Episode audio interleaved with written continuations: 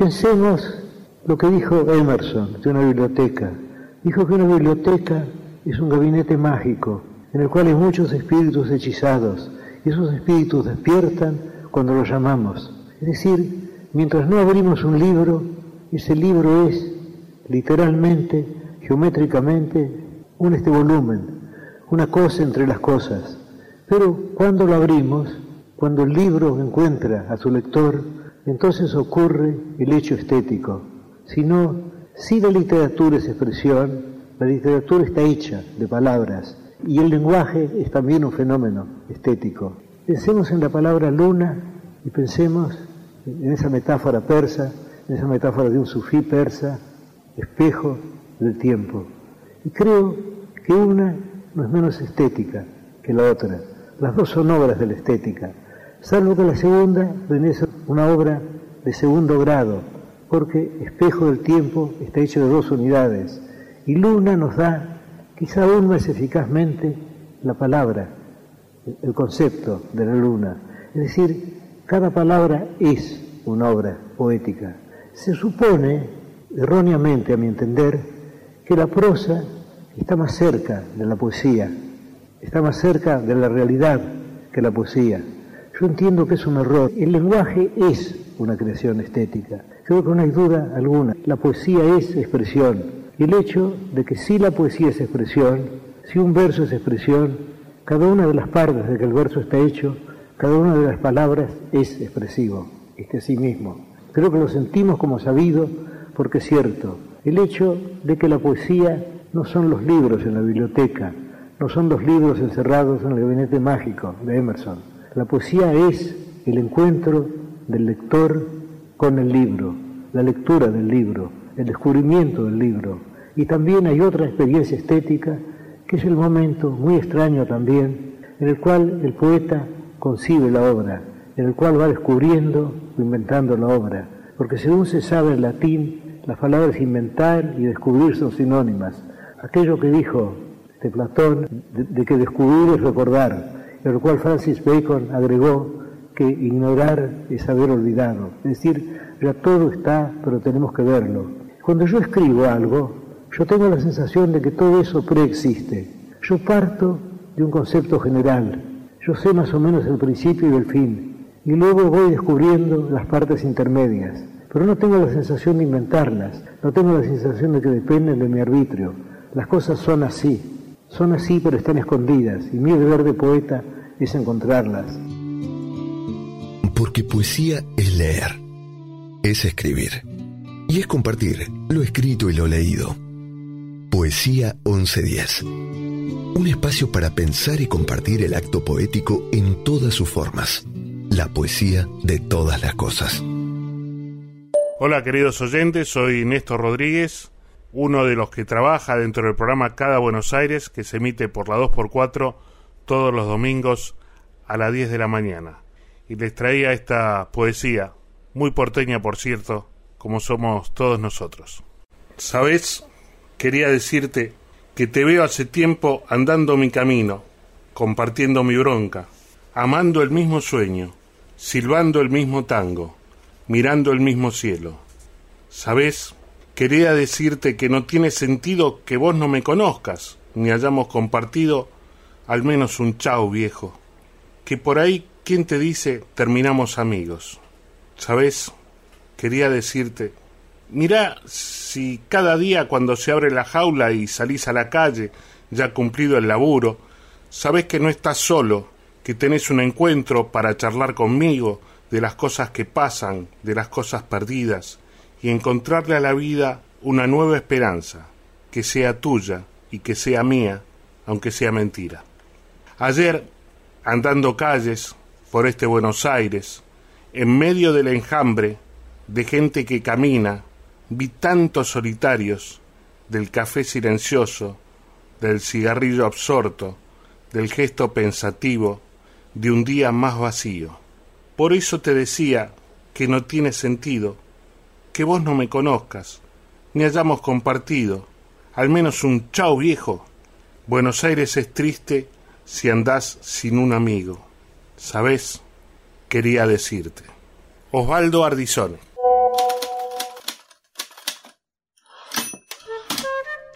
Según el vanguardista Jean Cocteau, la cordura es la locura vuelta del revés. El genial artista cubrió con su extravagante poética un sinfín de disciplinas artísticas, del cine al diseño, de la poesía a la pintura, del teatro a la novela, de la crítica a la escultura o incluso el ballet. Cocteau nadaba en las corrientes artísticas con total comodidad y en todas se destacó de algún modo. Se dice que siempre que finalizaba sus recitales de poemas, el artista terminaba con la frase, y perdonen, se los ruego, que esté vivo todavía, porque el público ha preferido siempre a los poetas muertos, y considero que mi presencia aquí tiene para los que me escuchan, en este sentido, algo de decepción.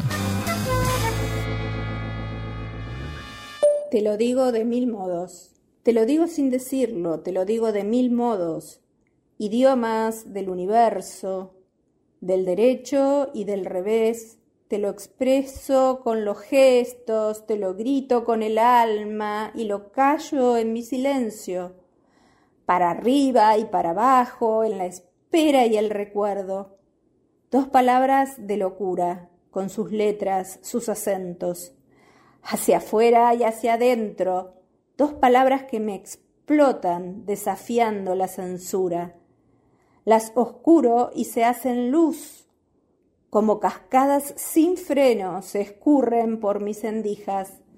Se van buscando tu pecho, disparan dando destellos, ametrallando mis sueños en una salva furiosa que no resiste manejos, insobornables, ruidosas. Las dos palabras me exceden, se me filtran de las venas, serpentean por mis huesos, se desangran en tu aliento, juegan a las escondidas, se apersonan sin respeto, me hacen chanzas y te buscan más allá de mi deseo.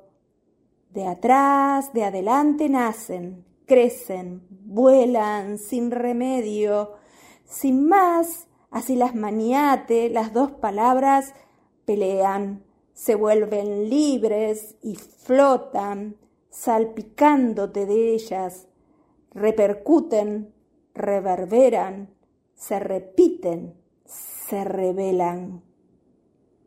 Te lo digo de mil modos. Poema de Diana Beltramo. Muchas gracias. Una anáfora es una figura retórica que consiste en la repetición de una o varias palabras al principio de un verso o enunciado. En prosa puede consistir en la repetición de distintas frases o grupos sintácticos. Usemos como ejemplo el poema La guitarra de García Lorca, donde la palabra llora se repite intencionalmente para generar esta figura. Llora monótona, como llora el agua, como llora el viento, sobre la nevada. Hola, buenas noches. Soy Mónica y les voy a leer un texto que escribí que se llama Leo, luego existo. ¿Cuánto leemos todo el tiempo? Libros, carteles, WhatsApp, la realidad cambiante. Leemos ojos y miradas, leemos diarios y revistas, pero leemos también la ropa que usan los que nos rodean Leemos a una monja por su traje, a un policía, a un stone, a un hippie y también a un cheto. La arquitectura es también leída por nosotros y muchísimo la pintura. Leer un cuadro es apropiarse de ese mensaje único y especial que nos dedica. Hay un testimonio literario en el que un pintor se enamora de una espectadora de uno de sus cuadros, porque logró detenerse en una pequeña ventana y sintió la soledad de la mujer que allí se encontraba acodada. Y nadie había reparado en ese detalle. Estoy refiriéndome a El túnel de Ernesto Sábato. Llegado a este punto voy a contar mi experiencia lectora respecto del cuadro de Paul Gauguin, de dónde venimos, quiénes somos a dónde vamos. Se trata de un macro cuadro intenso, cuyo hilo conductor parte de un niño muy pequeño ubicado a la derecha junto a un perro y dos muchachas. Este cuadro presenta escenas parciales que se conjugan en un todo significativo. El friso de Gauguin exhibe un marcado equilibrio a partir del eje central un adolescente alcanzando un fruto con sus manos. A la derecha, grupo de taitianos. A la izquierda, en el borde inferior, una anciana y junto a ella jóvenes y una niña sola comiendo un fruto. Los colores predominantes, azules y amarillos. En el fondo, el mar. Detrás de las figuras casi todas en cuclillas, posición que adoptan los taitianos para realizar sus tareas, dos mujeres vestidas con túnicas conversando animadamente, completando el paisaje natural y humano, animales diversos, pero también lo supraterreno, el más allá, a partir de la lectura de la estatua con los brazos alzados. Luego de esta breve reseña, levanto la cabeza y leo el noticiero que tengo como telón de fondo. Y al mismo tiempo leo a mi gato que maulla con el maullido que emplea para pedir comida. Leo también a mi estómago que emite señales de hambre. Y sí, insisto, leo, luego existo. Hachas, tras cuyo golpe la madera resuena y los ecos, ecos que se alejan desde el centro como caballos. La savia se hincha como lágrimas, como el agua esforzándose por establecer su espejo sobre la roca que cae y gira, una calavera blanca carcomida por hierbajos. Años más tarde las encuentro en el camino, palabras secas y sin jinete, el incansable ruido de cascos mientras desde el fondo del pozo astros fijos gobiernan una vida. Palabras. Silvia Plath. Mi nombre es Graciela Maschi, soy escritora residente en San Miguel. En el 2012 publiqué mi primer libro de cuentos cortos eh, que se llama Íntimas Relaciones y mm, desde el 2015 coordino un taller para chicos, un taller literario y actualmente soy miembro de la SADE eh, San Miguel, la Sociedad Argentina de Escritores. Palabras. Si me hubiese concentrado solo en un puñado de palabras, sin distraerme en el color rosado de tu lengua, cuando hablabas de la dimensión que había tomado nuestra realidad, la situación que se te había ido de las manos y del aire que debíamos respirar, si te hubiese escuchado sin detenerme en la sombra que tus pestañas proyectaban en tus ojeras, hubiese evitado esta tristeza eterna, este duelo interminable y mi alma desbordada de pasado, si tan solo hubiese escuchado entre murmullos tu adiós. Las palabras siempre se las lleva el viento, pero yo las necesito. Somos dos viejos amantes, muy chiflados, muy astutos, desafiantes. Son el arma con la que me das consuelo, el cuchillo que se hunde en mi pellejo, la apariencia siempre bien organizada. Las palabras son traiciones de alto vuelo. Las palabras me hacen trampa. Nunca creo en lo que dicen tus palabras. Son la fuerza del amor y del hastío. Las palabras que desvíen mi destino, las poseo, tan sagradas como el vino. Son el arma con la que te doy consuelo, el cuchillo que te hundo en el pellejo. Las palabras de Fito Páez por Cani García y Fito Páez. Las palabras hacen trampa. Nunca creo en lo que nombran las palabras. Las palabras del temblor, del desatino. Las palabras que desvíen mi destino las palabras son sagradas, buen amigo. Las palabras me hacen falta. Me hacen falta cien millones de palabras. Las palabras siempre se las lleva el viento. Pero yo las necesito. Somos dos viejos amantes, muy chiflados, muy astutos, desafiantes. Son el arma con la que me das consuelo, el cuchillo que se hunde en mi pellejo, la apariencia siempre bien organizada. Las palabras son traiciones de alto vuelo.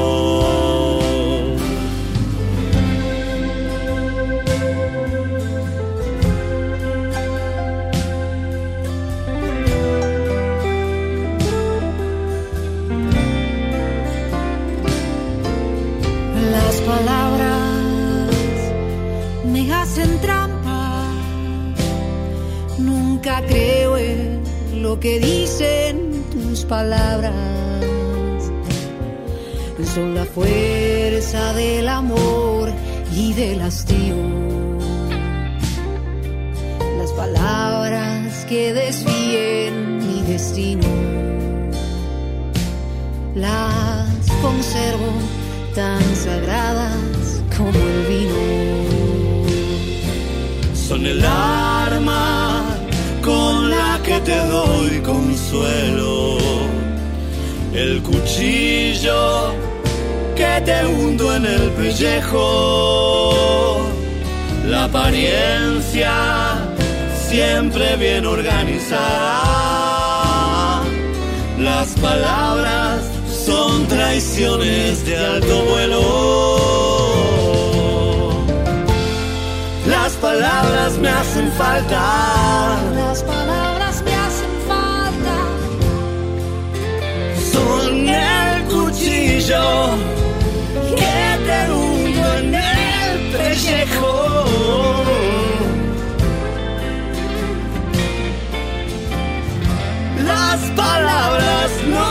enseñan el coraje.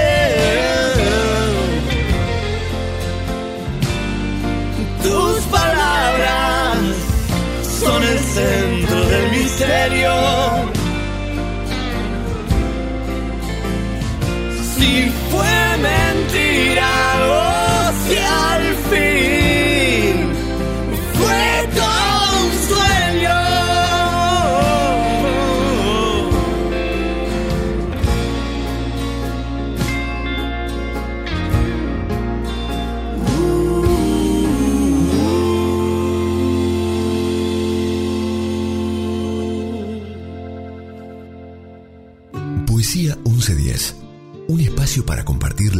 Prosas que más nos gustan.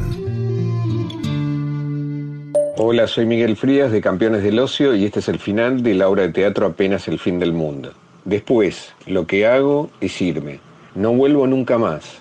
Muero unos meses después, un año a lo sumo. Algo que recuerdo y cuento todavía.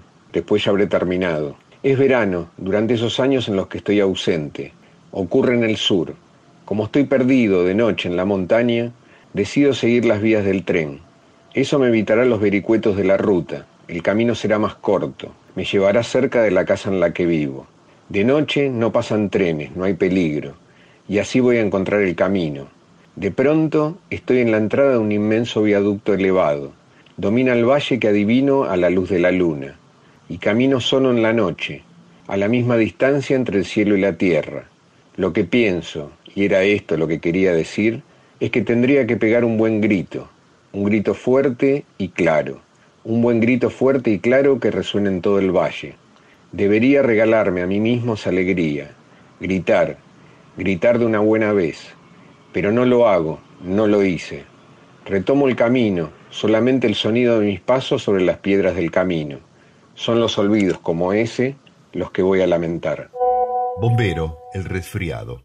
Mi cuñado tenía, por el lado paterno, un primo carnal, uno de cuyos tíos maternos tenía un suegro, cuyo abuelo paterno se había casado en segundas nupcias con un joven indígena, cuyo hermano había conocido en uno de sus viajes a una muchacha de la que se enamoró y con la cual tuvo un hijo. que se casó con una farmacéutica intrépida, que no era otra que la sobrina de un contramaestre desconocido de la Marina Británica, y cuyo padre adoptivo tenía una tía que hablaba de corrido el español y que era quizás una de las nietas de un ingeniero muerto joven, nieto a su vez de un propietario de viñedos de los que obtenían un vino mediocre, pero que tenía un primo segundo, casero y ayudante, cuyo hijo se había casado con una joven muy guapa, divorciada, cuyo primer marido era hijo de un patriota sincero que había sabido educar en el deseo de hacer fortuna a una de sus hijas, que pudo casarse con un cazador que había conocido a Rothschild,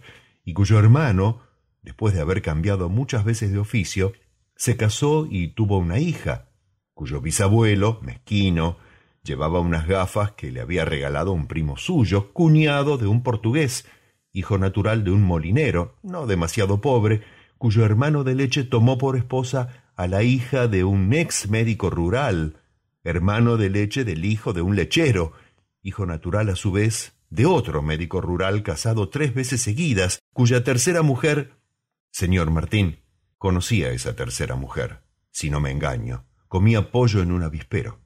El bombero no era la misma. La cantante calva, fragmento, Jean Ionesco. Hola, soy Gabriel Díaz y quiero compartir con ustedes fragmentos de una obra teatral. Estamos extraviadas, abandonadas en la soledad del desierto, en una casa como una fortaleza, llena de trancas por todas partes, en las puertas, en las ventanas, en las claraboyas. Nadie, nadie sabe si existimos, si seguimos vivas o si ya quedamos momificadas. Y como si fuera poco, nos encontramos rodeadas de bichos ponzoñosos por todos lados. Saquemos, aunque sea una maderita de alguna celosía, para que entre un poco más de aire, y de paso podemos ver si es de día o de noche. ¡Qué hermoso crepúsculo! Me había olvidado que existía algo tan hermoso. La obra es Alimanias Ponzoñosas de Alberto Madín. Y la podés ver todos los domingos de junio a las 17 horas en el Teatro Paraje Artesón, Palestina 919 Cava. El concepto de didascalia, del griego enseñanza, se aplica al lenguaje teatral y se refiere a las instrucciones dadas por el autor para llevar a cabo la representación de la obra tal y como él imagina. Las didascalias incluyen indicaciones de lugar, tiempo, personaje, etc. Hola, soy Alberto Nores, actor de la obra Mundito y yo, y quería leerles un párrafo de la misma. Nacimos en épocas prehistóricas para la medicina. No se había descubierto el genoma humano, no había tomografías, ni siquiera ecografías. Por eso fuimos una sorpresa, una desgraciada sorpresa. Los médicos decían que nacerían mellizos. Nadie imaginó que seríamos siameses. Pasado el caos inicial, no se sabía si íbamos a vivir unas horas o unos días. Como seguíamos viviendo, nos pusieron nombre. Edmundo a mi hermano y Roberto a mí. Los eligió Roque en homenaje a dos grandes cantores de tango. Bueno, no sé si se habrán sentido homenajeados. Pero por esta razón a mi hermano le decían Mundito y a mi Tito. Al poco tiempo, todo el mundo nos conocía como Mundito y Tito, los siameses de Varadero. Incluso después de años de estar viviendo en Capital, seguíamos siendo Mundito y Tito, los siameses de Varadero. Aprovecho para invitarlos este viernes a las 21.30 en el Teatro El Desguace, Almacén Cultural, en México 3694, esquina Colombres, para ver Mundito y yo, escrita y dirigida por Daniel Kerner. Las localidades se pueden reservar a través de alternativa teatral. Es una melancolía mía propia, compuesta de muchos elementos, extraída de muchos objetos, mera y diversa contemplación de mis viajes, que al rumiarla a menudo me envuelve en una tristeza muy humorística. Shakespeare, como gustéis, acto cuarto. Esta noche se hizo más larga que la anterior. Hoy ya no puedo dormir. Los nervios me estremecen. Todos dudan de mí, pero sé que en realidad todos están complotados contra mí. Soy su puto chivo expiatorio. Ya no duermo, no como, no puedo estar así. Noto que mi cerebro está en un estado de vigilia constante. Me siento perturbada. No entiendo por qué las cosas se salieron de control. Seguramente Ana lo dijo. Ella fue. Ella seguramente contó que yo conocía a Javi. Y ahora ellos ya lo saben. Pero jamás me imaginé quién era. Juro por Dios que jamás me imaginé. El frío se siente diferente. El frío con la soledad es diferente. Camino hacia mi último ingreso. En el expediente leo el nombre de Marta. ¿Qué sorpresas me traerá? Solo quiero irme. Cada vez mi vista se nubla más. Mi presión ya no es la misma. Las palabras de Ana me hirieron. A Raúl hoy no lo quiero mirar, y mucho menos escuchar. Al fin y al cabo, no puedo hacer nada por él. ¿A quién le importa su vida? ¿Su hermana? ¿A quién? No puedo parar de pensar en cómo zafar de todo esto mientras miro a mi alrededor y siento que todos me observan. Solo es mi imaginación, solo mi imaginación. Me repito una y otra vez, esto no es real. Sus miradas no son reales. Javi no se mató. Esto no es real. A lo lejos veo a Raúl viene hacia mí. Otra víctima de todo esto. Otro a quien le quieren arruinar la vida. Hola, soy María Belencura. Este es un fragmento de mi primer novela Lo Inevitable que pueden adquirir en plataformas digitales como Amazon, Google, Apple o por la página web de Autores de Argentina o por el Instagram loinevitable.org. Quiero enviarles un saludo a todo el equipo y a los oyentes del programa Poesía 1110. Creció con su sueño y un día le dijo, Acabo de verte y ya sé que nací para casarme contigo. Matilde, mi vida. Matilde, mi estrella, le dijo que si nos casamos, Antoine, y bailó para ella. Abrázame fuerte que no pueda respirar. Tengo miedo de que un día ya no quiera bailar conmigo nunca más. Cariño y ternura, colonias y besos. Te tengo, me tienes. Quisiera morirme agarrado a tus pechos. El amor es tan grande tan sincero y sentido. El marido de la peluquera, Pedro Guerra. De niño bailaba canciones del moro. El baile venía de adentro y así se inventaba los moros. De niño soñaba olores profundos, las mezclas de espuma, colonia y sudor de unos pechos desnudo. Mm, creció con su sueño y un día le dijo, acabo de verte y ya sé que nací para casarme contigo.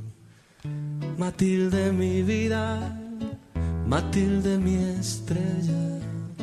Le dijo que si nos casamos Antoine bailó para ella y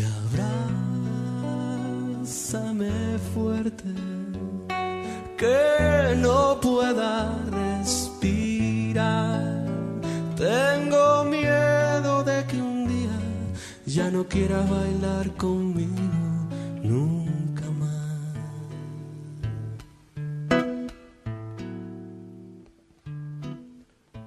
Cariño y ternura, colonias y besos tengo, me tienes, quisiera morirme agarrado a tus pechos. El amor es tan grande, tan sincero y sentido, que un día de lluvia Matilde acabó por tirarse en el río. Y abrázame fuerte, que no pueda respirar. Tengo miedo de que un día ya no quiera bailar conmigo nunca más.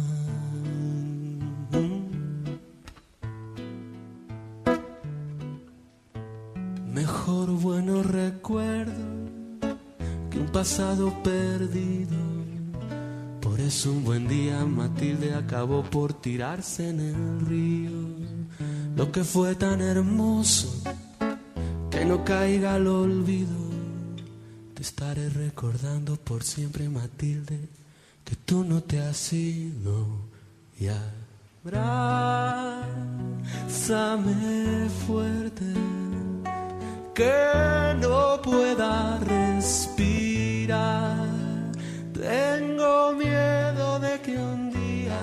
ya no quieras bailar conmigo. Abrázame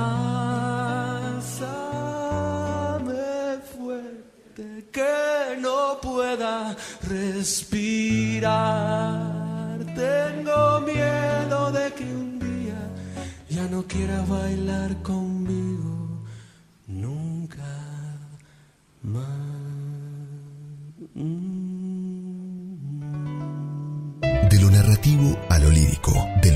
A lo didáctico. Poesía 1110. Todas las formas y todas las voces. En las madrugadas de los jueves. Por la 1110, la radio pública de Buenos Aires. Hola, soy Rómulo Berruti, hago el programa Plumas, Bikinis y Tango los domingos a las 11 de la mañana en la 92.7, la 2x4, la radio de tango de la ciudad. Y te traigo, una vez más, otro poema, y un poema también de un escritor argentino, con una curiosidad. Todos eran bohemios, escribían por el café con leche. Este no, este era millonario. Se llamaba Oliverio Girondo y escribió esto que tituló Llorar a lágrima viva. Llorar a lágrima viva, llorar a chorros, llorar la digestión, llorar el sueño, llorar ante las puertas y los puertos, llorar de amabilidad y de amarillo, abrir las canillas, las compuertas del llanto, empaparnos el alma, la camiseta, inundar las veredas y los paseos, y salvarnos a nado de nuestro llanto. Asistir a los cursos de antropología llorando. Festejar los cumpleaños familiares llorando. Atravesar el África llorando. Llorar como un cacuy, como un cocodrilo. Si es verdad que los cacuyes y los cocodrilos no dejan nunca de llorar. Llorarlo todo, pero llorarlo bien. Llorarlo con la nariz, con las rodillas. Llorarlo por el ombligo, por la boca. Llorar de amor, de hastío, de alegría. Llorar de frac, de flato, de flacura. Llorar improvisando, de memoria. Llorar todo el insomnio y todo el día. Chao, muchas gracias. Cartas. Mi distinguido y recordado amigo, un terrible surmenage me tiene postrado en cama desde hace un mes y los médicos no saben aún cuánto tiempo seguiré así. Necesito una larga curación y encontrándome sin recursos para continuarla, he pensado en usted, don Luis José, en el gran amigo de siempre, para pedirle su ayuda a mi favor. En nombre de nuestra vieja e inalterable amistad, me permito esperar que el querido amigo de tantos años me tenderá la mano como una nueva prueba de ese noble y generoso espíritu que le ha animado siempre y que todos conocemos. Se lo agradece de antemano con un apretado abrazo su firme e invariable amigo, César Vallejo. El peruano César Vallejo, autor de Trilce, una de las obras más destacadas de la poesía moderna, escrita desde la cárcel donde estuvo injustamente detenido por 100 días luego de la muerte de su madre, dejó una última carta que revela las dificultades económicas que sufrió sobre el final de sus días. Moriría en un abril lluvioso y melancólico, víctima de un rebrote de paludismo, un 15 de abril de 1938 en París. Soy Cari Buono y voy a leerles un texto de Néstor Sabatini en homenaje a la queridísima actriz Julieta Ballina. La vida se tiró rápido para un costado al sentir pasar a la muerte embalada. Vaya a saber a quién la turra iba a buscar a todo culo tan apurada. Por un pelo se salvó la vida, por tener buenos reflejos de no ser atropellada. Decidió entonces ella tener un espejo retrovisor y evitar así no ser embestida por la muy puta de la guadaña. Y pudo, así, vivir tranquila, de no ser sorprendida, ni ayer, ni hoy, ni jamás mañana. Mas fue en vano, lo lamento. Deber mío es contarla. cuando quiso la muerte, ya sea a tranco lento o ligero, de frente o de abajo, arrasó con la vida tantas veces la muy guacha como le vino en reverenda gana. La sombra baila, ya no hay nada más que el viento que se precipita. El movimiento se extiende desde la pared y aumenta. Hay personajes que nacen por un minuto o por toda la eternidad. La noche es la única que cambia y yo mismo al lado, alguien a quien el remordimiento obsesiona. En el camino donde marca su paso no se ve nada de lo que hay, solo la pared hace una mueca. Una seña de mi corazón se extiende hasta el mar. No hay nadie lo bastante grande para detener la tierra. Y ese movimiento que nos cansa, cuando una estrella azul allá arriba da vueltas al revés. Entre dos mundos, Pierre Reverdy.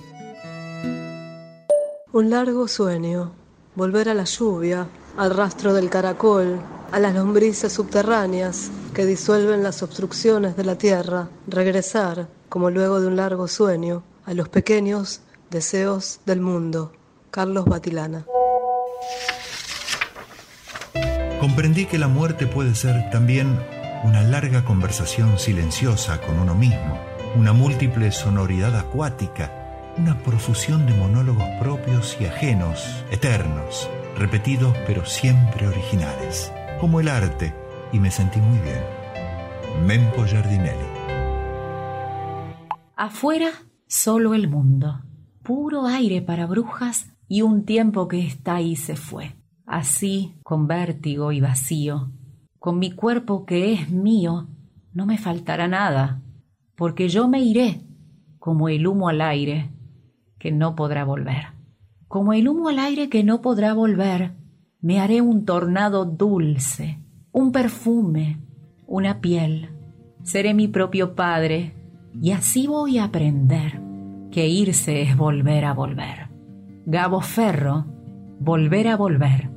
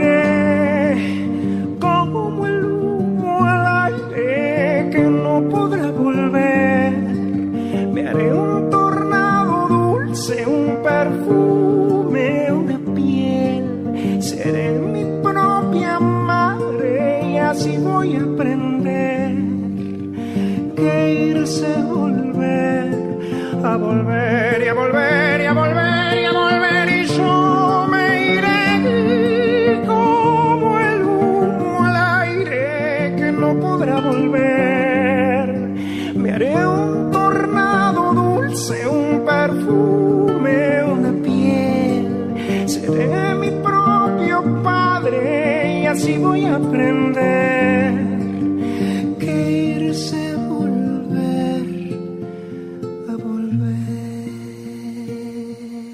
Poesía 1110. Las letras en todas sus formas posibles e imposibles por la 1110. La radio de la ciudad de Buenos Aires. Autor Alcides Gandolfi Herrero, de su libro de poemas Nocau Lírico. Particularidad, Alcides Gandolfi Herrero, exboxeador profesional de la década del 20 y del 30. Nocau Lírico. Antes de que me piante pa' la cortada oscura, antes de que la noche me encane el corazón, dejar quiero en mis versos con tinta de amargura mi lírico equipaje, bagallo de ilusión. Igual que una percanta con metejón fulero, la vida me dio todo, fama, guita y amor. Yo soy como un refugio de tango arrabalero, mezcla de camba y lunfa, de guapo y soñador. Viviendo está mi verso un cacho del pasado, de la vida rumflera del escenario aquel, ya todo se ha perdido, ya todo se ha pirado. Francesa, Farra, Bronca, Armenón y Gardel. Al embocar el corso que rueda entristecido, hoy juno la comparsa que brilla media luz. Los recuerdos, fantasmas de lo que uno ha vivido, los llevo aquí en mi pecho para remachar mi cruz. Pero antes de piantarme, batirte yo quisiera, batirte mina, el justo, sin grupo mi querer, que está aquí, en este errante poeta, Quijote y Calavera. Busca un nido al cansancio y es tu pecho, mujer. Por eso me deschavo, por eso yo te canto, en este round postrero te juro que me has dejado, como nadie ha podido, durmiendo en el encanto del apolillo dulce de un lírico knockout.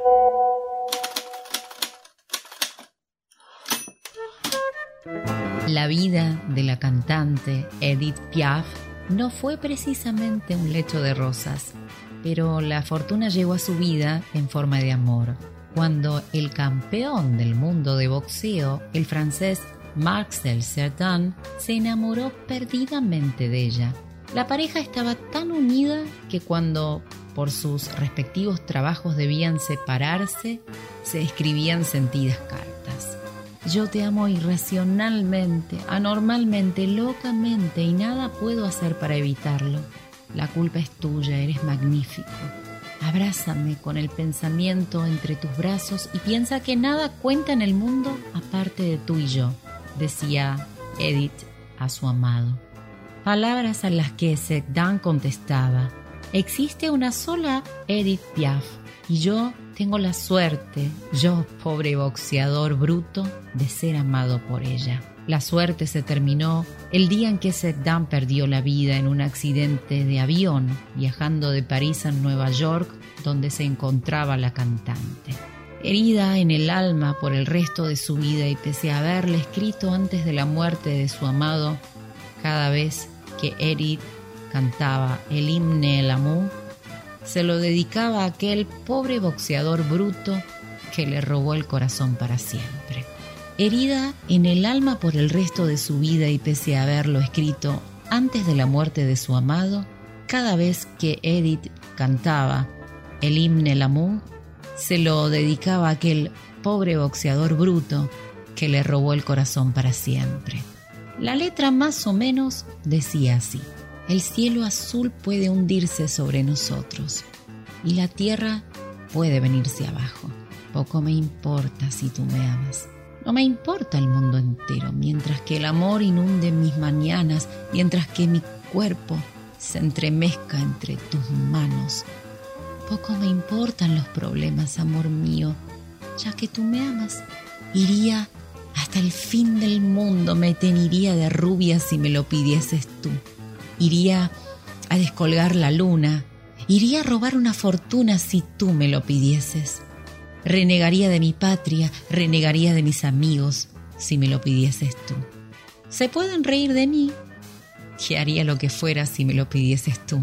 Si un día la vida te arranca de mi lado, si murieses estando lejos de mí, poco me importa si tú me amas, porque yo también moriría. Tendremos para nosotros la eternidad en el azul de toda la inmensidad, en el cielo, ya sin problemas. Mi amor, ¿crees que nos amamos? Dios vuelve a juntar a los que se aman.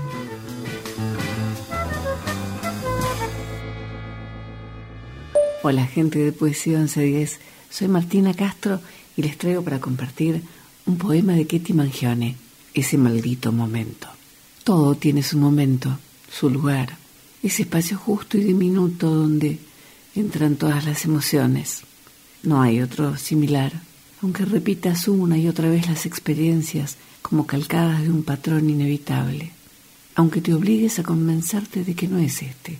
Si puedes respirar con el alma, pensar con el corazón y despegarte volando al ras del suelo, volverá a suceder.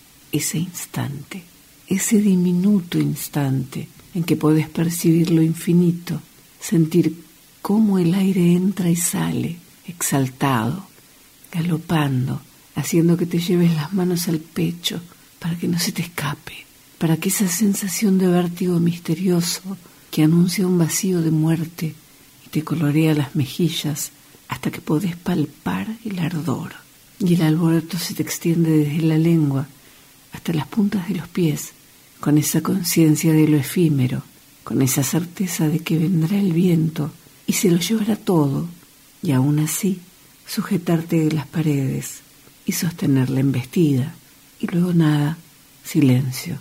Estás elevándote y viendo desde ahí todo lo que va a venir, el desconcierto que casi se puede tocar, la intuición de que vas a caminar sobre la cornisa, esa que tan finita como la vida, mientras te decís, esta vez no, esta vez tengo paracaídas, sé que puedo planear y caer sin lastimarme, que este instante diminuto vale el riesgo, que ya habrá tiempo de pensar cuando pase, cuando caiga, que el viaje habrá valido la pena.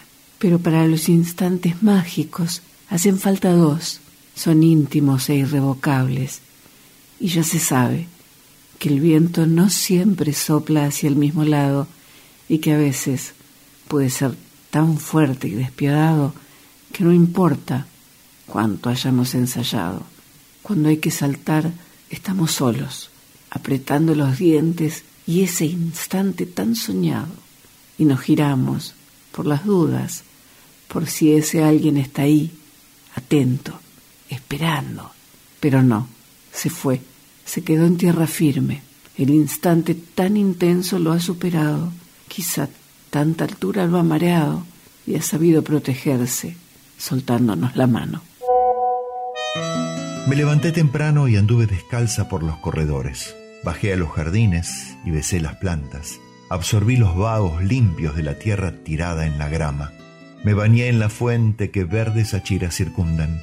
Más tarde, mojados de agua, peiné mis cabellos. Perfumé las manos con zumo oloroso de diamelas. Garzas quisquillosas, finas, de mi falda, hurtaron doradas migajas. Luego puse traje de clarín más leve que la misma gasa. De un salto ligero llevé hasta el vestíbulo mi sillón de paja. Fijos en la verja mis ojos quedaron, fijos en la verja. El reloj me dijo diez de la mañana. Adentro un sonido de losa y cristales. Comedor en sombra, manos que aprestaban manteles. Afuera, sol como no he visto sobre el mármol blanco de la escalinata. Fijos en la verja, siguieron mis ojos, fijos. Te esperaba. Sábado, Alfonsina Storni. Hola, ¿qué tal? Mi nombre es Ezequiel Bono quería compartir con ustedes un texto de mi autoría basado en la película No te mueras sin decirme dónde vas, de Liceo Subiela. Se titula Otras vidas, nuevas vidas. Tu existencia me bendice, aún no puedo acompañarte. Es tu origen, mi amor, espíritu divino. Tu imagen proyectada en mi mayor invención. Otras vidas, nuevas vidas. Una pantalla lluviosa. Un robot gardeliano. Una mujer descuidada. Una planta que me espera, pronto será libre. El cine me desvela. Confusiones y excesos. Alcohol y agresiones, todo vuelve a latir. Un último beso. Volverás a nacer. Los cambios en vida, la fe y la poesía. Todo puede ser tan hermoso, todo puede ser tan fértil, tan imprevisible. Cuesta creer que sea obra de algún dios. El lenguaje es mío, es mi derecho, me corresponde una parte de él. Vino a mí, yo no lo busqué, por lo tanto, es mío. Camila Sosa Villalda. Con mis dedos voy recorriendo el contorno de tu cuerpo, territorio de secretas fantasías. Las caricias van socavando viejas cicatrices y dejan un cosquilleo de espuma salada y de algas. Mi boca va marcando un sendero húmedo de besos que resbalan por tus piernas. El latigazo de mi lengua enciende tu vientre de promesas. Miro tus ojos hay frutada lujuria en tu mirada. Soy tierra que se desarma en tus manos, corazón de semilla que se abre en la profundidad de tu deseo. Me abrazas con ternura, tu piel arde al roce de mi pecho, los suspiros retumban en las cavernas del fuego, donde tus ansias se pierden en los límites de mis caderas. Escucho el llamado de tu carne fundiéndose a mi esencia, y me abandono en la ribera de tu cuello. El delirio estalla invisible y arrebata los sentidos. Un instante, un intenso temblor y todo, todo es posible. Soberanía de Bárbara Corol. Cuando él me toma en sus brazos y me habla en voz baja, veo la vida color de rosa. Él me dice palabras de amor, palabras de todos los días, y eso me hace sentir cosas. Las noches de amor interminables, una gran felicidad aparece. Las penas, las tristezas se borran. Felices, felices hasta morir. Edith Piaf, La vie en rose.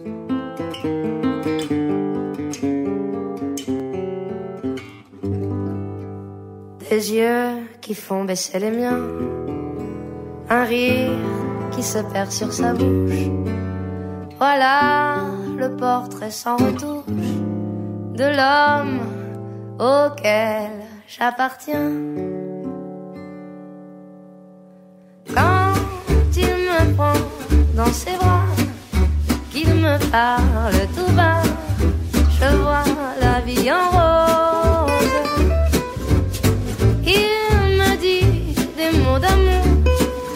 des mots de tous les jours, mais moi, ça fait quelque chose.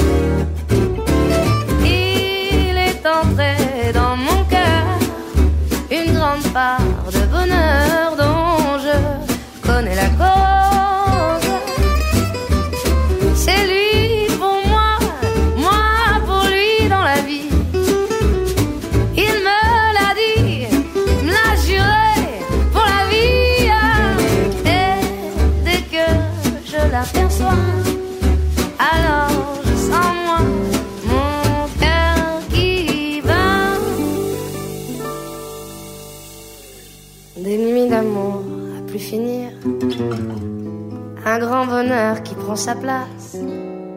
Des ennuis, des chagrins s'effacent. Heureux, heureux, à en mourir. Quand il me prend dans ses bras, il me parle tout bas, je vois la vie en rose. Il me dit des mots d'amour, des mots de tous les jours, et ça me fait quelque chose. Il est entré dans mon cœur une part de bonheur dont je connais la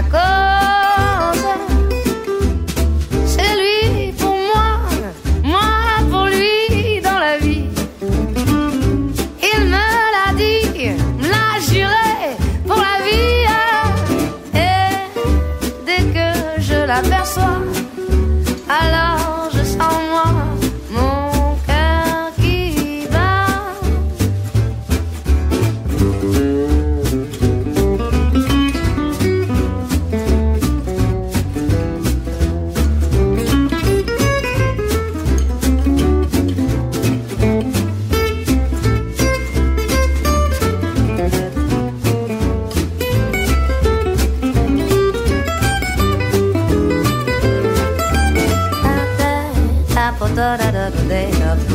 da do va no da ti fa sha da do te da va va da do fa va do va vo go de pa do do do do do do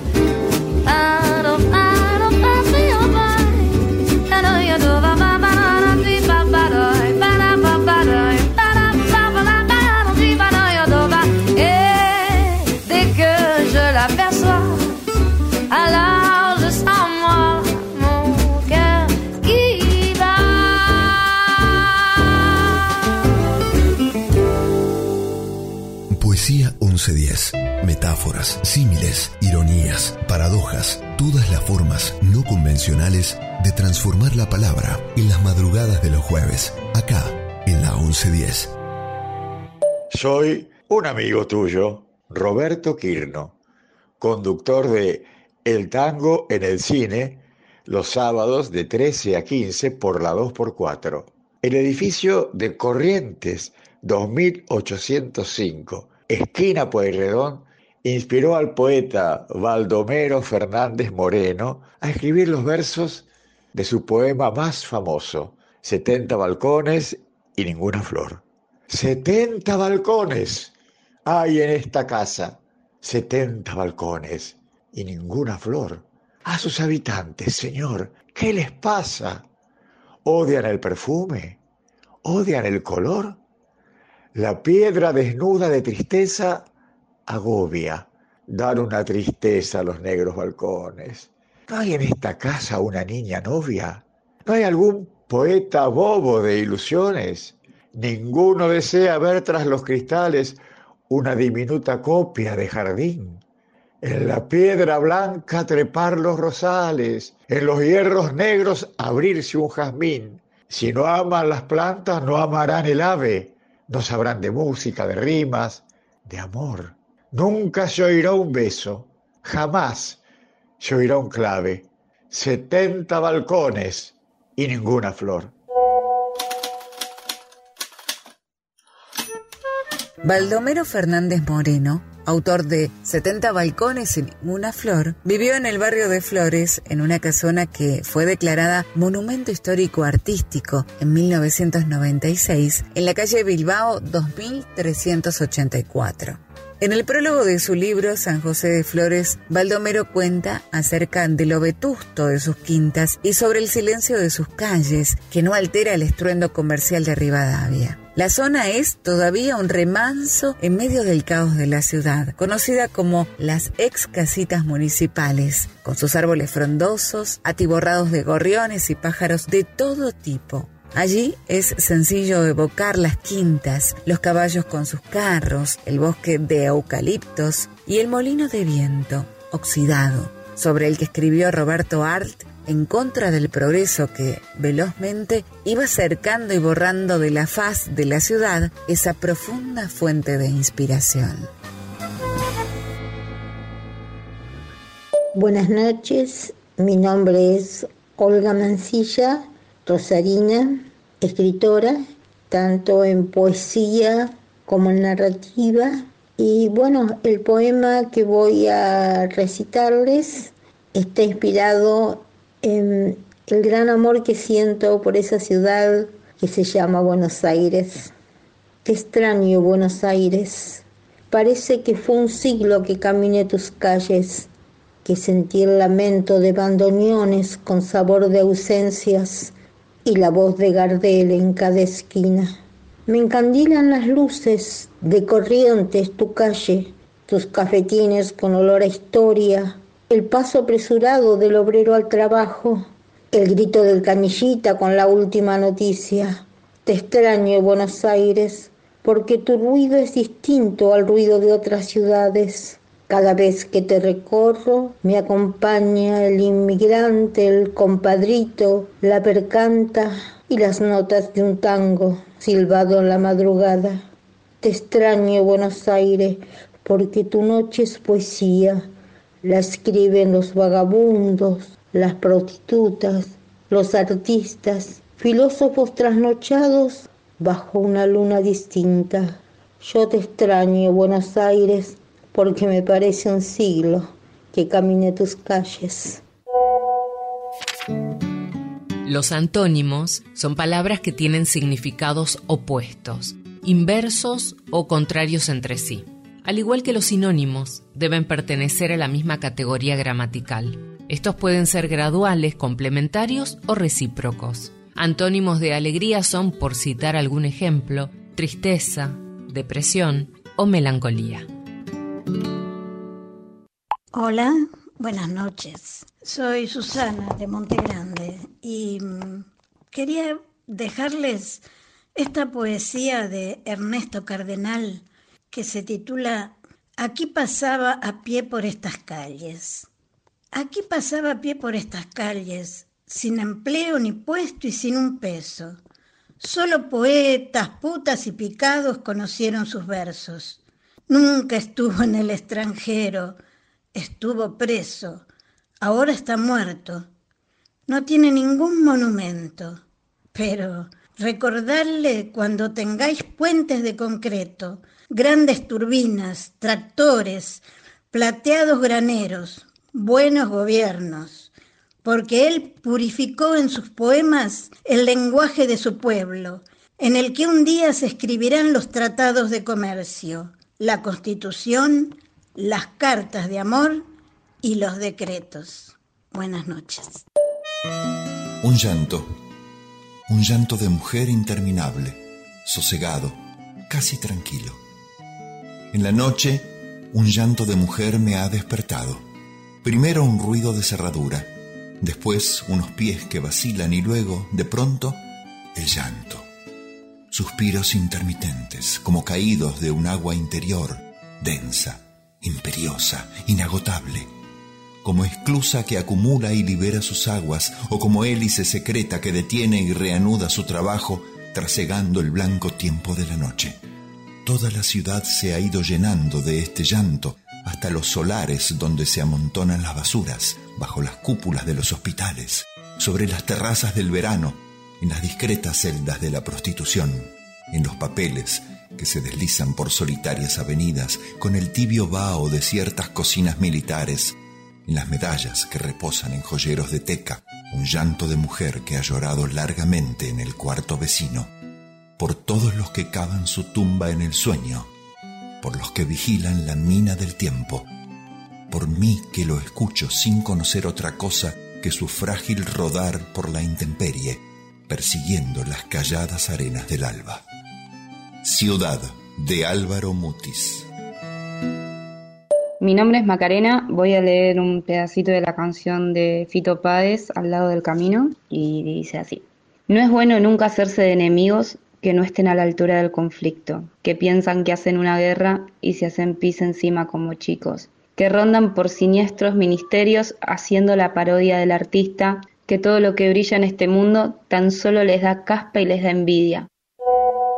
Oh, domingo, lunes, otoño pasan sobre mí. Y la gente tiene prisa en forma tan pacífica. Un grupo se acerca a un policía. Él parece tan complacido de complacerlos, mientras mis ojos van buscando platillos voladores en el cielo. Elijo no mirar ninguna cara, no elijo ningún camino. Solo me pasa que estoy aquí y está bien. Hierba verde, ojos azules, cielo gris. Dios los bendiga. Dolor en silencio y felicidad. Me doy la vuelta para decir que sí. Y yo digo, mientras mis ojos van buscando platillos voladores en el cielo. Caetano Veloso, London, London. I'm wandering round and round, nowhere to go. I'm lonely, London, London's lovely so.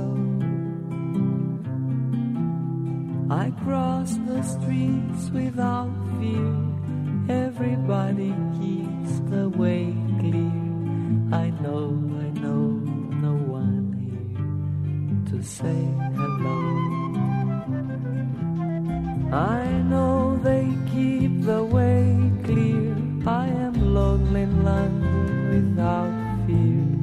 I'm wandering round and round here, nowhere to go. While my eyes go looking for flying saucers in the sky.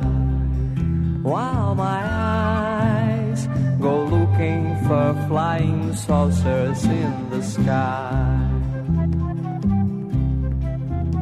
Oh, Sunday, Monday, autumn pass by me. And people hurry on so peacefully.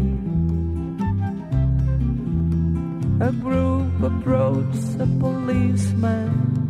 He seemed so pleased to please them. It's good at least to live, and I agree.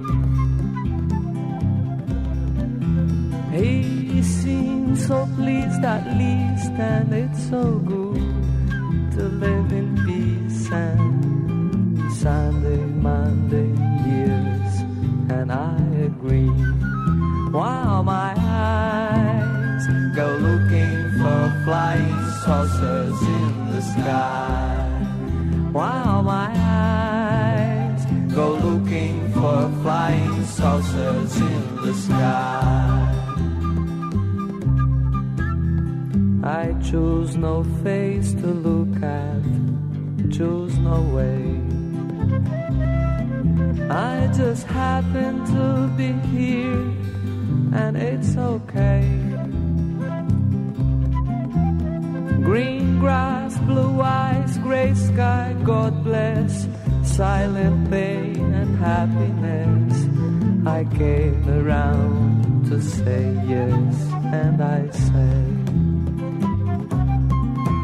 Green grass, blue eyes, gray sky, God bless, silent pain and happiness.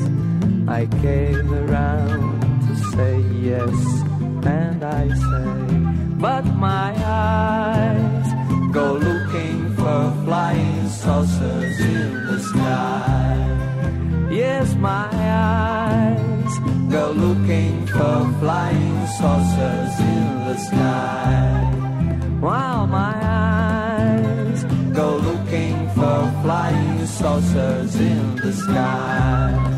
Oh, my eyes go looking for flying saucers in the sky. Yes, my eyes go looking for flying saucers in the sky. While my eyes go looking for flying saucers in the sky. Oh, my eyes go looking for flying saucers in the sky. While my eyes go looking for flying saucers in the sky. Yes, my eyes go looking for flying saucers in the sky. Versos rimados, versos sueltos, versos blancos, versos libres. Poesía 1110. Palabras libres de aislamientos preventivos. Soneto de amor de Pablo Neruda. No te quiero sino porque te quiero, y de quererte a no quererte llego, y de esperarte cuando no te espero, pasa mi corazón del frío al fuego. Te quiero solo porque a ti te quiero, te odio sin fin y odiándote te ruego. Y la medida de mi amor viajero es no verte y amarte como un ciego. Tal vez consumirá la luz de enero un rayo cruel mi corazón entero, robándome la llave del sosiego. En esta historia yo solo, yo me muero. Moriré de amor porque te quiero, porque te quiero, amor a sangre y fuego. Marcelo Moreno, yo soy porteño.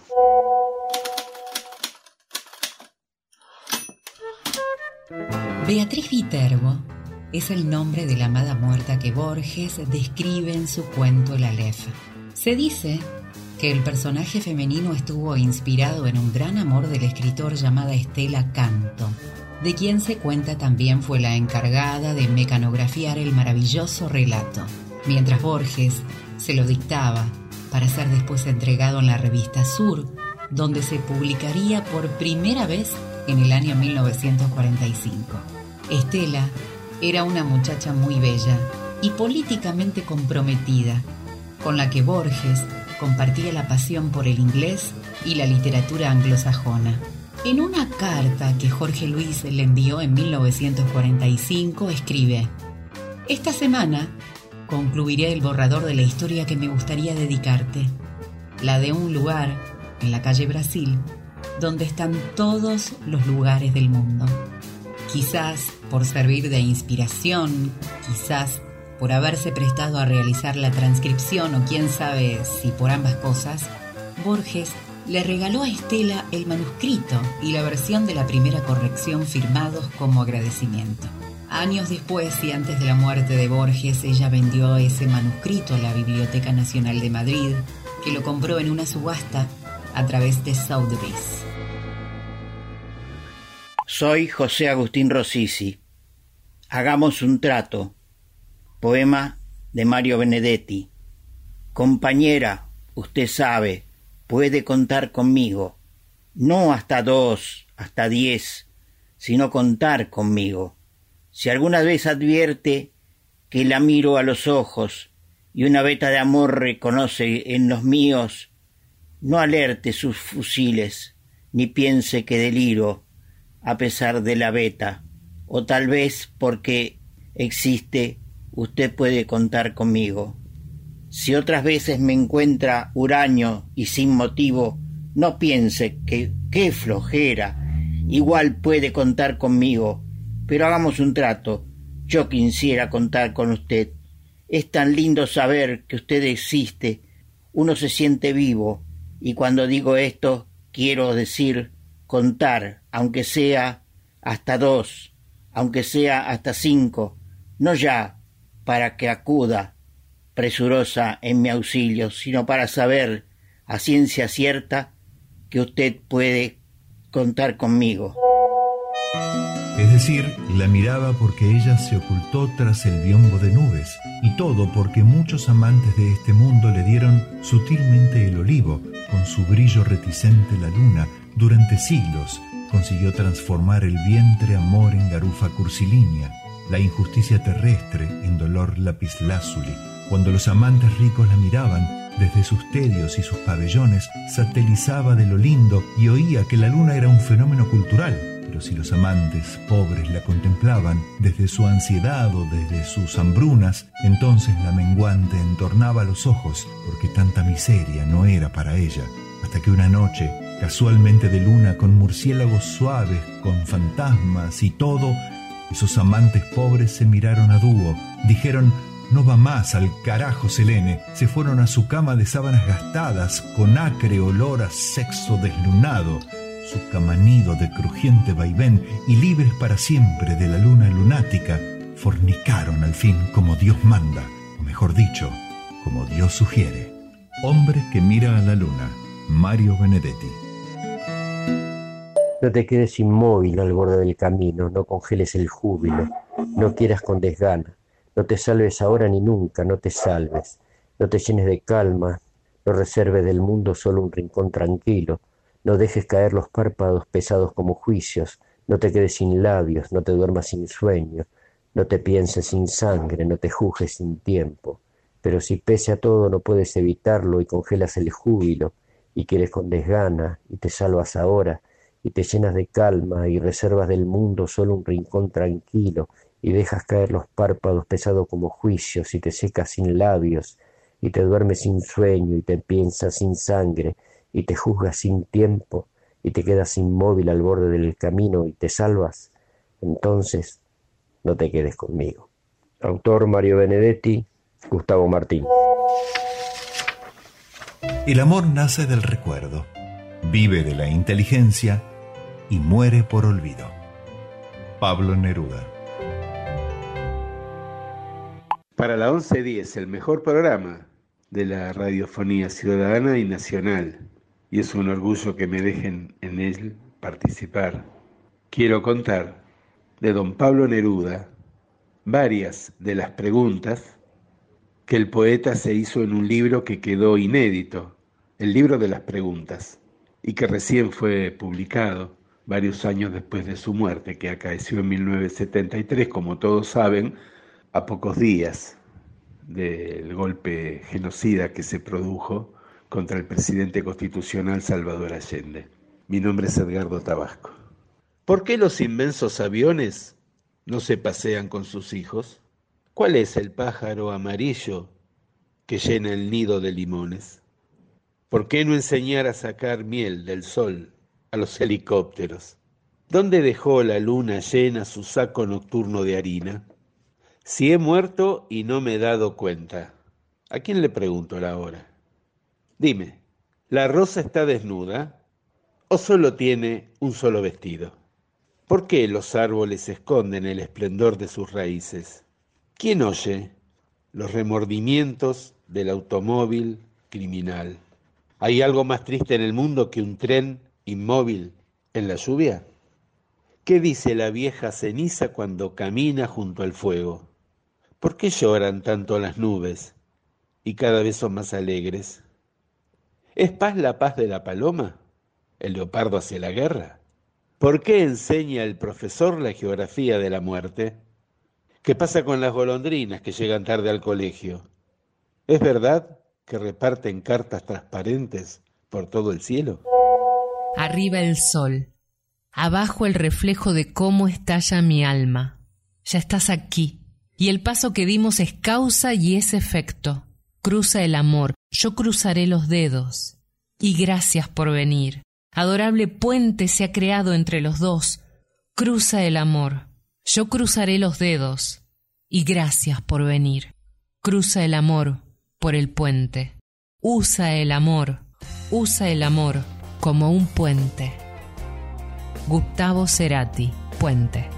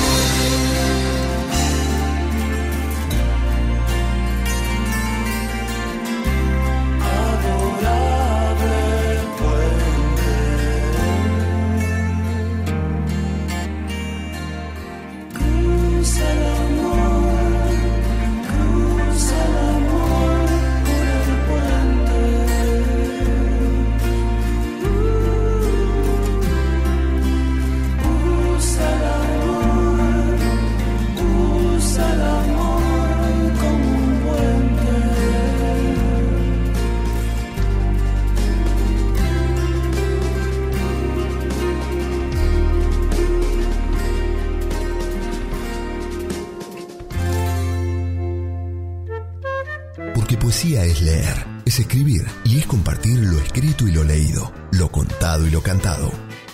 Poesía 1110. A la medianoche del jueves, cuando se inicia el viernes. Un espacio para pensar y compartir el acto poético en todas sus formas. La poesía de todas las cosas. En la 1110, la radio de la ciudad de Buenos Aires. Identidades y diferencias de María del Mar Estrella, de su libro Fuegos Ceremoniales. Quien se canta a sí mismo glorifica el universo de lo múltiple, asume identidad de diferencias, peregrina por bosques y desiertos de palabras fundantes, habita con mendigos y leprosos, desconoce prejuicios. Quien se canta a sí mismo se perdona en los otros y reconoce verdades diferentes, y ninguno podrá arrojarle piedras de pecado. Con su voz de marea caudalosa, nacida a la deriva, forja la libertad indispensable. Leñador de su tiempo, que saluda glorificando a cada uno por su nombre, porque el que avanza una sola legua sin amor, camina amortajado hacia su propio funeral. Si hoy abriera su párpado de indómita ceniza, arrojaría latigazos a los impíos mercaderes que lucran con la sangre inocente en el mercado de la guerra. Ese hombre que riega las raíces de todo lo que crece. El viejo Walt construye con sus hojas de hierba milagrosa una hermandad de oficios. Amar las diferencias semejantes, las semejanzas diferentes. Fisuras interiores, grietas por donde se filtra gota a gota el líquido espeso y apremiante de esa invasión profunda que llamamos oración. La oración, que no es algo que se reza, sino una inclasificable sustancia que no está hecha de un decir, aunque a veces se abrigue con palabras o fragmentos de palabras, como el sueño se viste de fábulas rotas, con desarticuladas historias que descarrilan al pensamiento y encarrilan, en cambio, el sagrado estupor que tapiza el lado oculto de los seres. La oración y el sueño se parecen. Son dos entidades o elementos que gotean en los entresijos de una nada que se asemeja a algo. ¿Qué ocurriría si se abrieran de pronto esos lentos arcaduces, esos estrechos canales por donde se filtra la oración y quizás también el sueño? ¿Se mezclarían ambos acaso? ¿Un torrente arrastraría al hombre desde su propio interior? O tal vez solo la oración continuaría goteando, implacablemente goteando, con el mismo ritmo y la misma medida por la imprevista abertura. Es probable que la oración sea una parte fija, una porción estable de la naturaleza de cada hombre, la aplicación de una discretísima posología, una cuota inmodificable como el sueño, la dosis establecida de un extraño y casi abrumador rescate que llevamos en el centro de nuestra propia sustancia. Poesía Vertical 18, Roberto Juarros. Buenas noches, soy María del Carmen Pastorini de Montegrande. Esta poesía nació, como yo digo, como un misterio y se llama A veces. A veces nace una poesía como una lágrima que cae en tu regazo y te quema, te enciende, te hiere, tan hondo, tan hondo. A veces nace una poesía como una palabra pequeña, ingenua, inocente, y te quema, te enciende, te hiere tan hondo, tan hondo. A veces nace una poesía como una música susurrada en tu oído y te quema, te enciende, te hiere tan hondo, tan hondo. Y entonces ya no sos el mismo. El símil también llamado comparación, es una figura retórica que establece una relación de semejanza entre dos imágenes o ideas. A diferencia de la metáfora, este es introducido por una palabra que establece una relación entre los dos elementos. Por ejemplo, cómo, cuál, se asemeja a, parecido a. Mediante este recurso se puede relacionar de manera sencilla y eficaz dos conceptos, ofreciendo una nueva forma de ver o entender una cosa. Hola, soy Daniel Quintero del barrio de Parque Chas. República separatista de Parque Chas, diría nuestro recordado y querido poeta Luis Lucci, que en este año estamos conmemorando los 100 años de su natalicio. Eso fue todo. Sería un milagro llegar a fin de año, sacar del hielo una sidra y el corazón, hacer corcho y flotar, pedirle al niñito Dios que vele por nosotros, partir el pan dulce, empezar a los petardos, a los corchazos, pasar a la clandestinidad de la noche, sería un milagro, todo un síntoma de urbanidad, como otro más que nos traicionó, porque parece que el fin del mundo no es la guerra, no es un virus, un asteroide dando de lleno otra vez en el Golfo de México. El fin del mundo es una bandera blanca alzada por los traidores. Claro que sí, un milagro. Supongamos la más muerte, algo que nos deje sin tumba, ni siquiera un responso, así de la nada pasemos a ser combustible social con un octanaje que en definitiva no sirva para mucho. Copiar las explosiones, enterrar los tesoros, quemar mapas y cartas, descabezar muñecos, gritar en vano, darle piedad a los muertos. Un beso en la frente de todos los milagros posibles. Daniel Quintero agradecido. Será poesía. Cada poema es único. En cada obra late con mayor o menor grado toda la poesía. Cada lector busca algo en el poema. Y no es insólito que lo encuentre. Ya lo llevaba dentro. Octavio Paz. Poesía idealizada. La maleta sigue ahí, viva, muerta, no lo sé. Te llevaste los sueños y las rutas por andar. Dejaste tu aroma en el pasillo. La tristeza no deja quitar el cerrojo a la persiana. No puedo huir de la desolación. Parto vacía cada día. Soy Rosana Pérez de la ciudad de Minas, Uruguay. Y muchas gracias por la oportunidad de expresarme. Roxanne, no tienes que encender la luz roja. Aquellos días han terminado. No tienes que vender tu cuerpo en la noche. No tienes que llevar aquel vestido esta noche. Hacer las calles por dinero. No te importa si está mal o si está bien. Te he querido desde que te conocí. No haría que cambiaras de opinión. Solo tengo que decirte cómo me siento. No te compartiré con otro. Sting. Roxanne.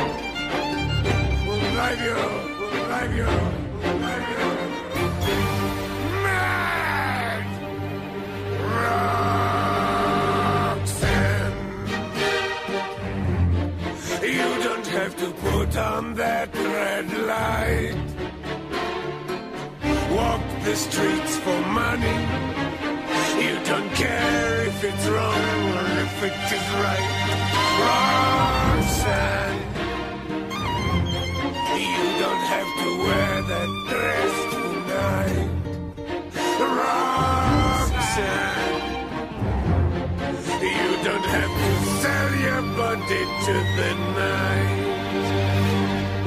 His eyes upon your face, his hand upon your hand, his lips caress your skin. It's more than I can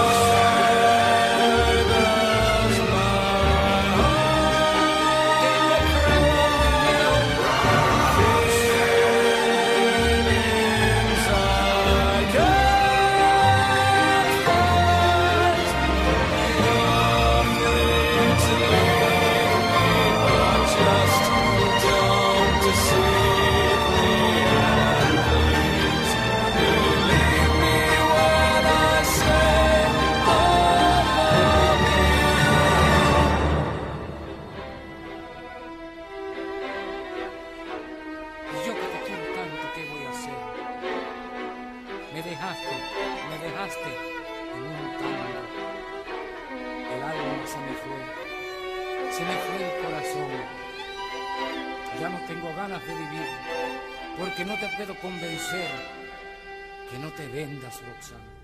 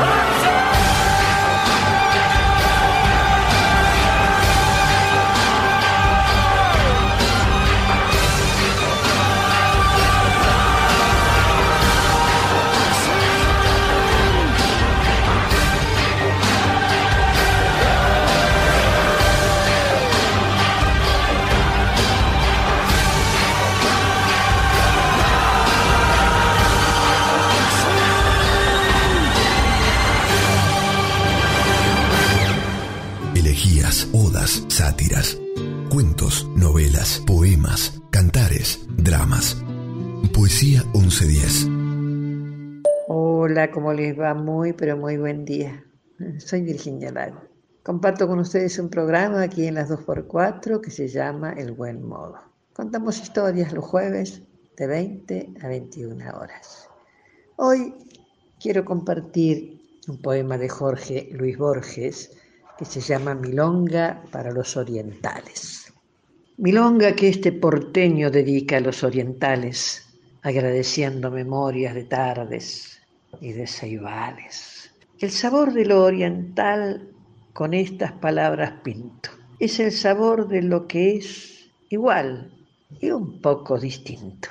Milonga de tantas cosas que se van quedando lejos, la quinta con mirador y el zócalo de azulejos. En tu banda sale el sol apagando la farola del cerro y dando alegría a la arena y a la ola. Milonga de los troperos que hartos de tierra y camino pitaban tabaco negro en el paso del molino.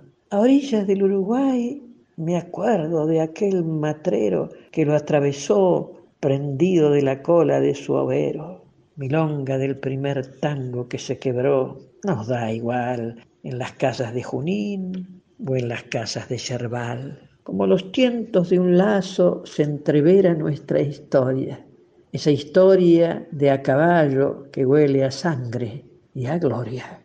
Milonga de aquel gauchaje que arremetió con denuedo en la pampa que es pareja o en la cuchilla de Aedo.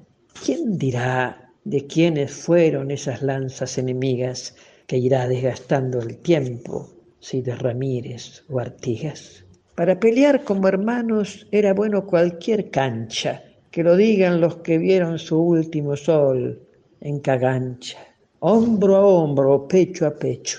Cuántas veces combatimos, cuántas veces nos corrieron, cuántas veces los corrimos milonga del olvidado que muere y que no se queja, milonga de la garganta tajeada de oreja a oreja, milonga del domador de potros de casco duro y de la plata que alegra el apero del oscuro, milonga de la milonga a la sombra del ombú, milonga del otro Hernández que se batió en Paysandú, milonga para que el tiempo vaya borrando fronteras, por algo que tiene los mismos colores, las dos banderas. Es un recurso que consiste en la separación de las dos letras de un diptongo en dos sílabas a fin de ajustar la métrica de un verso. Esto implica una ruptura en la pronunciación normal de una palabra. generando una anomalía que en español es extremadamente evidente. En lugar de separar juicio, separamos ju y cio. Su uso es poco frecuente por razones estéticas. Bienvenidos. Hoy serán partícipes de un juicio, porque aquí se va a juzgar a Luis Alberto Campos, acusado de matar a Jonathan Rivera, un joven de 23 años. Todos han visto películas sobre juicios, pero hoy serán el jurado que determinará con su voto si la Fiscalía ha aprobado o no la culpabilidad del señor Campos, definiendo así el desenlace de esta obra, es decir, de este juicio. Si hoy no se hace justicia, un homicida quedará libre, o lo que es peor, perderá la libertad de un inocente. Tienen en sus manos esa enorme responsabilidad. Hola, ¿qué tal? Mi nombre es Diego Komodowski, soy parte del elenco de El Veredicto y ese texto que acaban de escuchar es parte del comienzo de la obra. Esta obra se encuentra en el Teatro El Desguace en México 3694 los domingos a las 15 horas. Pueden comprar las entradas por alternativateatral.com. Lo más importante es que en el veredicto vos sos el que decide el destino del acusado. Y eso se hace en un debate que es más que interesante. Tu voto decide. Te esperamos. Fiscal. Señores del jurado, como fiscal del Estado represento en este momento una parte de la conciencia de cada uno de ustedes. Soy el dedo acusador de una sociedad que se señala a sí misma en la persona de alguno de sus miembros, porque la culpa de los individuos en particular es la consecuencia de una gran culpa de la sociedad en general, porque la sociedad es la generadora de las costumbres, la artífice de la moral, la incansable artesana de su tiempo. Y nosotros, miembros de esta sociedad, tenemos la obligación de integrarnos en ese tiempo, en esa moral, en esas costumbres, porque ellas han surgido de la parte más pura de nuestro yo. Señores del jurado, delante nuestro está sentado un hombre que ha delinquido, un hombre que no ha respetado uno de los principios básicos de nuestra civilización, el derecho de la propiedad. Este hombre ha robado, es un ladrón, pero no ha robado una gran cantidad de dinero, no ha asaltado un banco, no ha hecho alguna gigantesca estafa, sino que su crimen ha consistido en apropiarse de un vuelto de 22 pesos con 40 centavos. Veo sonrisas en las caras de los miembros del jurado. Lo ínfimo de la suma os hace sonreír. La cantidad es insignificante aún para este momento en que la humanidad ha perfeccionado hasta tal punto sus medios defensivos que prácticamente este tipo de delitos están tendiendo a desaparecer. Es por eso que a pesar de ser yo el fiscal del Estado, a pesar de tener el mandato de defender las leyes contra aquellos que pretenden vulnerarlas, hago un llamado de atención a ustedes. ¿Hacia dónde va el hombre en su afán de perfeccionarse? ¿Hacia qué extremo se encamina que el hurto de 22 pesos con 40 centavos pone en marcha el celoso mecanismo de la justicia. Es por eso que por primera vez en este tribunal, la defensa y la fiscalía nos hemos puesto de acuerdo en pedir a los miembros de este honorable jurado piedad para el acusado. Tal vez en homenaje a una humanidad ya tan evolucionada como para preocuparse en la sustracción de 22 pesos con 40 centavos. Fragmento del soliloquio del personaje de fiscal de la obra teatral ¿Quién, yo? de Dalmiro Sáenz. Eduardo Galvez, Hipótesis Gaia. Foto de Chinito y Gigante. El mar y la playa de fondo. Un verano, 1973. Escena feliz. Chinito montado en hombros, sonrisa de lado a lado, tironeando con gusto las crines del gigante, que tiene pelo para tironear. Y en el pelo hay viento. Gigante lleva y cuida. Sus manos fuertes atrapan firmes los piecitos redondos del chinito, que con la mano libre aferra el rollo agfa. Antes existían cosas así. Chinito agarra cajita como gigante agarra piecitos. Gigante y chinito miran sonrientes a mamá cámara. Imagino mamá sonriente. Imagino hasta el punto de saberlo. Esa foto hoy está ahí, todos los días ahí. Días la miro, Días lloro, días sonrío, no tanto como chinito. Días le hablo al gigante de la foto. Días acaricio las manos del gigante. Hay días y días. Nicanor Parra, considerado el padre de la antipoesía, fue el creador de un estilo que rompe con el verso, que se desprende de las normas tradicionales de la poesía e incluso de la gramática. En 1969 publicó el compendio Obra Gruesa. Entre los poemas compendiados se encuentra Últimas Instrucciones, un antipoema que deja instrucciones para el día de su muerte, vacío de dramatismo y lleno de vida. Estos no son coqueteos imbéciles. Háganme el favor de velarme como es debido. Dase por entendido que en la reina al aire libre, detrás del garage, bajo techo no andan los velorios. Cuidadito con velarme en el salón de honor de la universidad o en la casa del escritor. De esto no cabe la menor duda. Malditos sean si me velan ahí. Mucho cuidado con velarme ahí. Ahora bien, ahora mal. Ahora, vélenme con los siguientes objetos un par de zapatos de fútbol, una basinica floreada, mis gafas negras para manejar, un ejemplar de la Sagrada Biblia, Gloria al Padre, Gloria al Hijo, Gloria al Espíritu Santo, vélenme con el gato dominó. La voluntad del muerto que se cumpla. Terminado el velorio, quedan en libertad de acción. Ríanse, lloren, hagan lo que quieran. Eso sí, que cuando choquen con una pizarra, guarden un mínimo de compostura. En ese hueco negro vivo yo. Soy Maga Fernández y es una poesía de mi autoría. Instrucciones para sentir culpa. Armar un hombrecito de arcilla. Utilizar agujas y agua para formar los tendones y músculos. Utilizar un alambre finito para cortarlo a la mitad y con una cucharita de té ahuecarlo. Volver a unir con una mezcla de arcilla y agua. Coserlo con un palillo una vez hecho el procedimiento, abandonarlo sobre una pila de diarios. Cuando repentinamente la idea del hombrecito la salta repetidas veces a lo largo del día, usted debe cortar un hilo, hacerle un nudo, crearle intersecciones. Cuando ya no le importe, tire por ahí el hilo. Tome las tijeras, guárdelas en el bolsillo izquierdo y vaya a ver al hombrecito. Cuando atraviese el umbral de la puerta, tome las tijeras y cláveselas por la espalda. Ahora ve la sangre correr. Barro con tinta hacen un engrudo espeso. Lo que ha hecho es irreversible. Tiene dos opciones. Opción 1. Escribir una sección en el periódico negando que estaba hecho de arcilla. Puede decir que era tan hueco que no tenía bordes, que no existió. Opción 2. En la noche puede deshacerse del cuerpo y dejarlo en algún lugar recóndito y limpiar la escena. Cualquiera de estas dos opciones lo conducirán al éxito asegurado. Llegaría a su casa luego de la jornada, se haría un café luego de la cena, se irá a dormir y sentirá como el barro clama al cielo, haciendo llover sobre las velas. Me declaro antipoeta y poeta al mismo tiempo.